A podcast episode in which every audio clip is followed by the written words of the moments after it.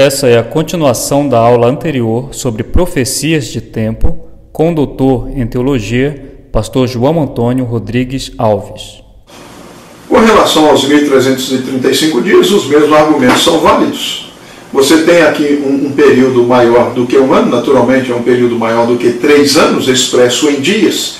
Num, num, num livro apocalíptico, portanto, esses 1335 dias não podem ser interpretados literalmente a consistência nos leva, a análise dos, do, dos dados bíblicos nos leva a entender que aqui nós estamos mais uma vez diante de um elemento temporal simbólico, ou seja, 1335 anos, nós já tivemos o primeiro período, 1290 anos, mas alguém perguntaria se os 1260 anos começarem em 538 terminarem em 1798, quando começou o período dos 1290 anos, quando começou o período dos 1335 anos, de fato, algumas pessoas dizem assim, você não pode fazer a conta ao revés, de trás para frente, começar de 1798 e subtrair. De fato, você pode sim, porque matematicamente você tem uma equação e, e, nesta equação você tem dois elementos e você precisa encontrar o elemento desconhecido. Qual o elemento que você tem que é conhecido? 1798. Qual é o outro elemento que você tem que é conhecido? 1290 anos. Então faça uma subtração e quando você faz essa subtração você chega ao ano 508. Agora, o que é que aconteceu em 508? Algum assim, não aconteceu nada? Na verdade aconteceu sim. O que, que aconteceu em 508? Na verdade foi a culminação de um processo de guerra. E, e essa guerra foi movida por Clovis, rei dos francos, contra os visigodos. Quem eram os visigodos? Era uma tribo ariana, era uma forma de teologia contrária à forma de teologia de Roma, no que diz respeito à trindade, à compreensão de Deus e particularmente a compreensão de Jesus Cristo. Então, como, como eram teologicamente contrários a Roma, poderiam se interpor nas pretensões do bispo de Roma de poder e de controle que o bispo de Roma desejava obter. Então a derrota dos visigodos, que culminou, no, embora o seu rei tenha sido morto no ano 507, a derrota culminou apenas no ano 508. A conquista de Toulouse, onde estavam guardados os tesouros góticos, só ocorreu no ano 508. Foi no ano 508 que, que Clovis fez as suas doações para, para a, a Basílica de, de, de São Martin. Foi no ano 508 que Clovis recebeu o consulado honorário do, do, do governo é, romano oriental, é, foi a partir daí que Clovis é, se tornou um aliado, foi a partir daí também que Clovis colocou-se a serviço da igreja, embora, embora Clovis tivesse interesses políticos, como todo político tem, Clovis queria, queria, utilizar-se também da igreja para seus propósitos políticos, isso é lógico, isso é natural no político, mas ele colocou-se a serviço da igreja para os interesses da igreja também.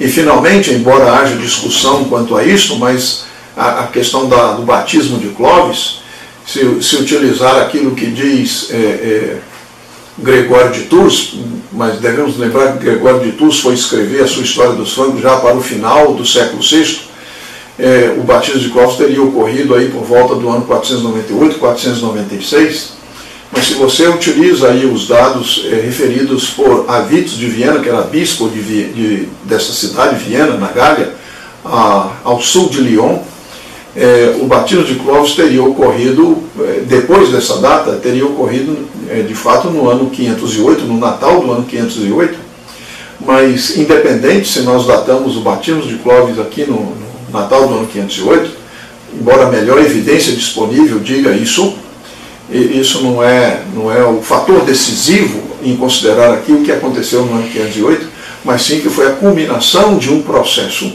em que finalmente preparou o caminho para que agora, isso aqui é extremamente relevante, que agora tivesse o único rei católico, o único rei católico em toda a terra. Enquanto os visigodos eram arianos e, e o imperador romano oriental era herético. E a igreja agora contava com alguém que era tinha poder político tinha um exército à sua disposição e era católico. E ele então tratou de promover os interesses da igreja. Então aqui nós temos a união do trono com o altar, é a união do Estado com a igreja.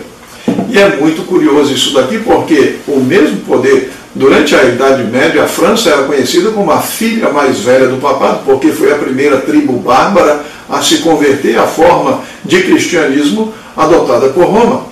Então, a filha mais velha do papado, que deu todo o apoio e, de fato, moldou o, o, o, o relacionamento político da Europa Ocidental com a Sé Romana durante a Idade Média. Então, esta mesma filha que finalmente se revolta contra a mãe no ano 1798. A França revolucionária agora, aquela que deu suporte à igreja durante tantos séculos, agora se volta contra a igreja e tenta destruí-la. É a ferida de morte que é referida ali no capítulo 13, no verso 3 do livro do Apocalipse. Portanto, o ano 508 é um ano extremamente importante na história da relação da igreja com o poder do Estado. A besta, que, é, a mulher que cavalga a besta, lá no capítulo 17, então aqui nós temos a, a, igreja utilizando o poder político para a imposição a partir daí dos seus dogmas e que resultou nas atrocidades cometidas durante a Idade Média. É, é fácil lembrar aqui do, do, das, das, da Santa Inquisição, contra os, os albigenses, contra os huguenotes, contra os valdenses e tantos outros mais, e quantos milhares, milhões de cristãos que depuseram a vida. Por quê? Porque a igreja contava com o poder do Estado para cumprir as suas determinações. Então, esta, esta data de 508, ela sim, realmente é importante. E, e, os historiadores reconhecem essa importância. Historiadores que não estão preocupados com a, com a questão teológica de interpretação profética. Eles são historiadores seculares. Eles não estão preocupados em interpretar Daniel, interpretar Apocalipse. E eles reconhecem a importância desta data neste processo em que a igreja se une com o Estado para impor seus dogmas, para impor a sua forma particular de interpretar a palavra de Deus e de ensinar aquilo que seria a vontade de Deus. Então, se nós começamos em, em 508 com 1290, nós chegamos então a partir daí nós chegamos em 1798. E os 1335 dias, ou 1335 anos, eles começam também no, no mesmo período. Nós não temos, de fato, aqui no livro de Daniel, qualquer indicação de começo e nem de fim, mas apenas que na chegada haveria uma bênção, seria bem-aventurado aquele que chegasse até esse período. E nós entendemos que este período, começando em 508, nos leva até 1843, se nós entendemos que o ano judaico é de um ano para o outro, 43, 44, e o que, que aconteceu nesse período? Foi exatamente o auge da proclamação da profecia das 2.300 tardes de manhãs e da proximidade da volta de Jesus, que no entendimento naquele tempo era que Jesus iria voltar no ano 1844, mas na realidade aqui como culminação depois deste movimento, é que surge o movimento adventista do sétimo dia, com a sua compreensão de que, de fato, a profecia de Daniel 8,14 apontava para o início de uma obra especial de Cristo no santuário celestial. E todos aqueles que acompanham a Jesus na sua obra no santuário celestial são abençoados. Em vez de ficar olhando para Cristo, nós devemos olhar para Cristo no seu santuário celestial e a sua obra sumo sacerdotal em nosso favor. Em vez de ficar consultando a internet, nós devemos consultar, na verdade, a palavra de Deus e ver qual é a vontade de Deus para nós.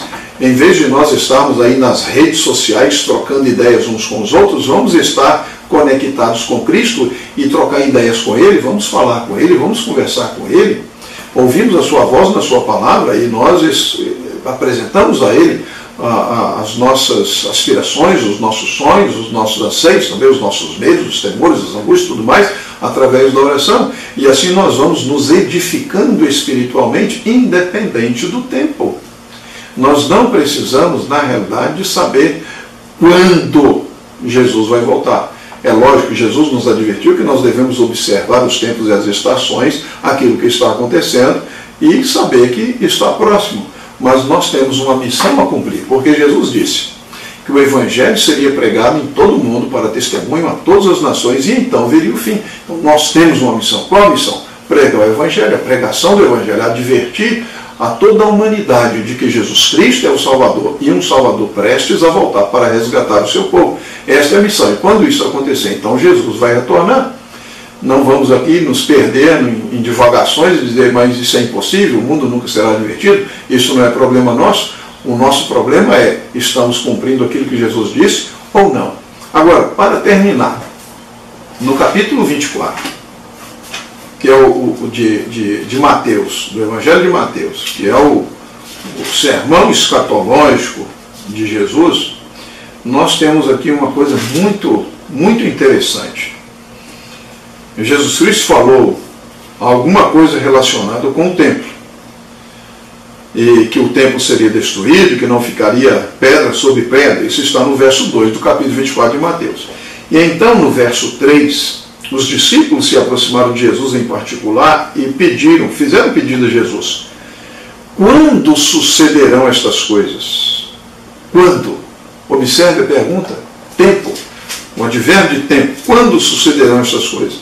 E aqui no capítulo 24, que o, o sermão escatológico de Jesus não termina no capítulo 24, avança pelo 25, observe uma coisa.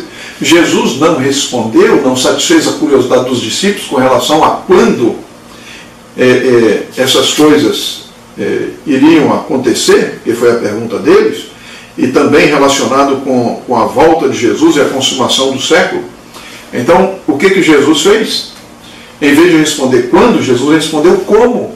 E a resposta de Jesus é para você e é para mim.